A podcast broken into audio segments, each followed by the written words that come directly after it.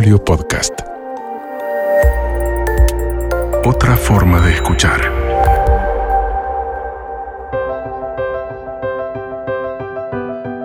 Soy Dominique Sarries. Me dedico a encender, a impulsar, a potenciar la creatividad en organizaciones, empresas, en la enseñanza, en las familias, en la vida de la gente. Estoy feliz de que estemos acá juntos y nada me entusiasma más que tus ideas brillen por el mundo. Arriba ese empoderamiento creativo y a despegar con todo. Despegue Creativo. Segunda temporada. Vivir creativamente. Con Dominique Sarries. Este ciclo es presentado por Mosca. Despierta tu creatividad.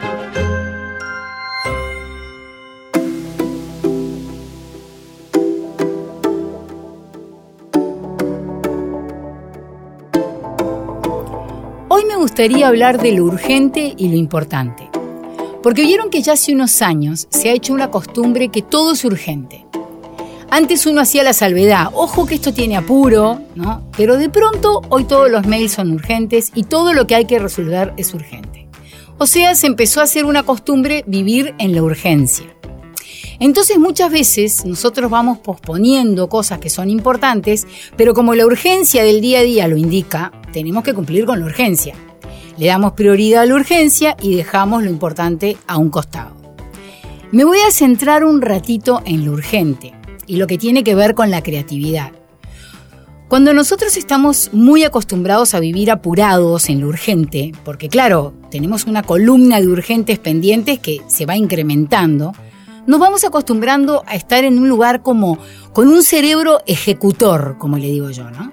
Nos programamos nosotros mismos. Para, para que tengo que ser ejecutivo, productivo, eficiente, porque tengo poco tiempo para cumplir este listado de, de urgencias.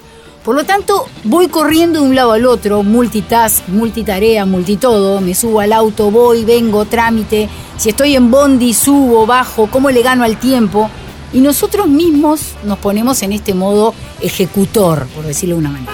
Y muchas veces entramos en un estado de ansiedad porque estamos apurados y para que nos dé el tiempo ya casi este, como que, le queremos ga ganar al reloj. Entonces entramos en el mundo del estrés.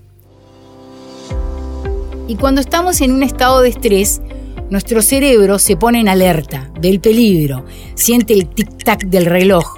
Nuestra mente o una vocecita interna nos dice, che, che, mira que ahora no estamos para cambiar el mundo, salvar las ballenas. Ahora tenemos que resolver esta emergencia porque nos queda un montón de cosas en la lista y no me vengas con ideas locas ahora, a ir por otro lado. No, no. Ahora no es el momento. Ahora es el momento de cumplir con esta urgencia. Y toda nuestra energía está puesta en ejecutar, exprimir el tiempo, etc.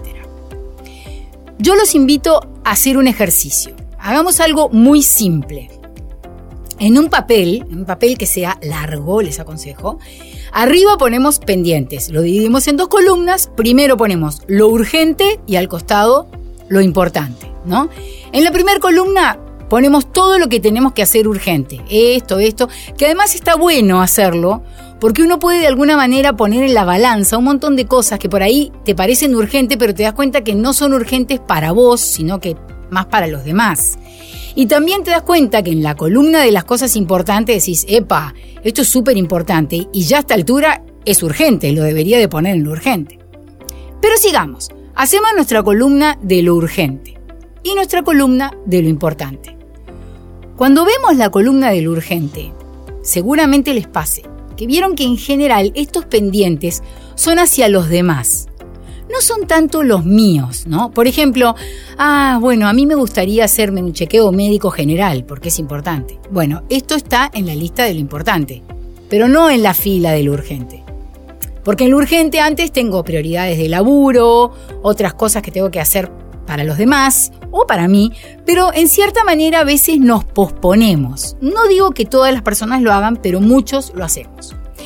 Me pongo en lo importante, sí, pero no en lo urgente, que es lo que quizás me lleva todo el día. Y si repito uno y otro día haciendo urgencias, finalmente le dedico más tiempo a lo urgente que a lo importante.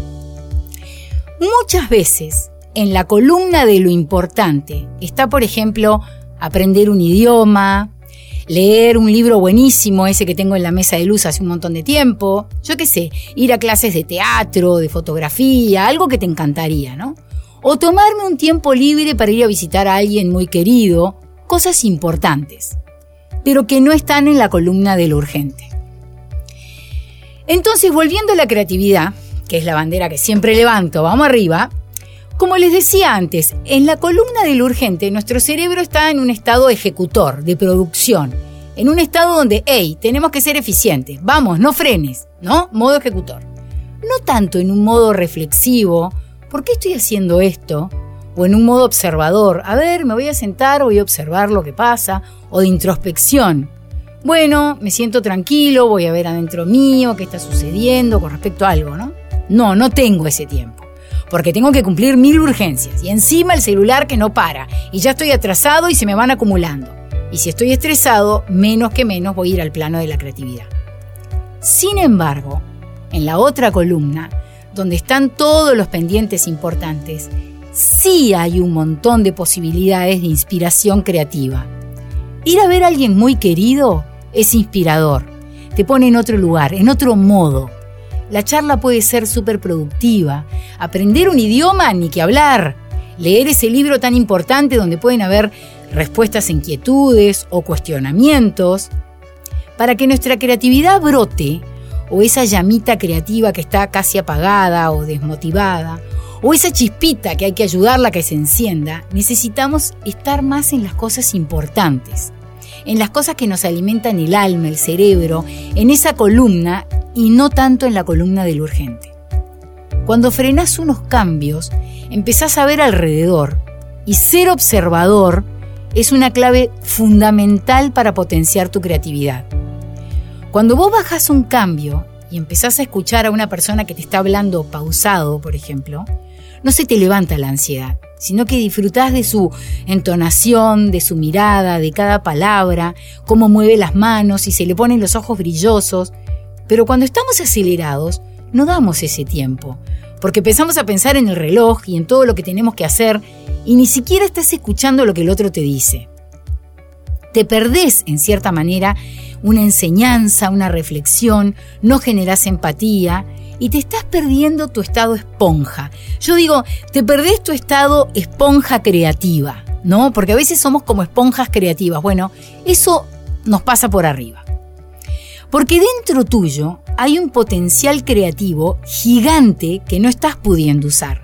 Es como si tuvieras un superpoder y no lo usaras. ¿Y por qué no lo estoy usando? ¿Por qué no lo estoy ejercitando? Y porque estoy cumpliendo este listado demencial de urgencias. Y en realidad, todos los días tenemos la oportunidad de potenciar nuestra creatividad, de elegir calidad antes que cantidad. Ver ese listado de urgencias y preguntarte, para, para un poquito, ¿puedo frenar ahora? ¿Puedo hacer un recreo? Y cuando frenás de tanta locura, podés escuchar a tu yo creativo que te pide a gritos que quiere una cita contigo.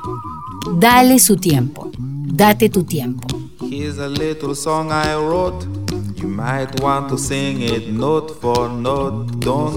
Despegue creativo. Segunda temporada. Vivir creativamente con Dominique Sarries.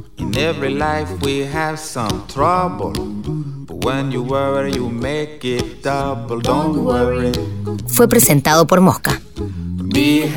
Despierta tu creatividad. Be happy.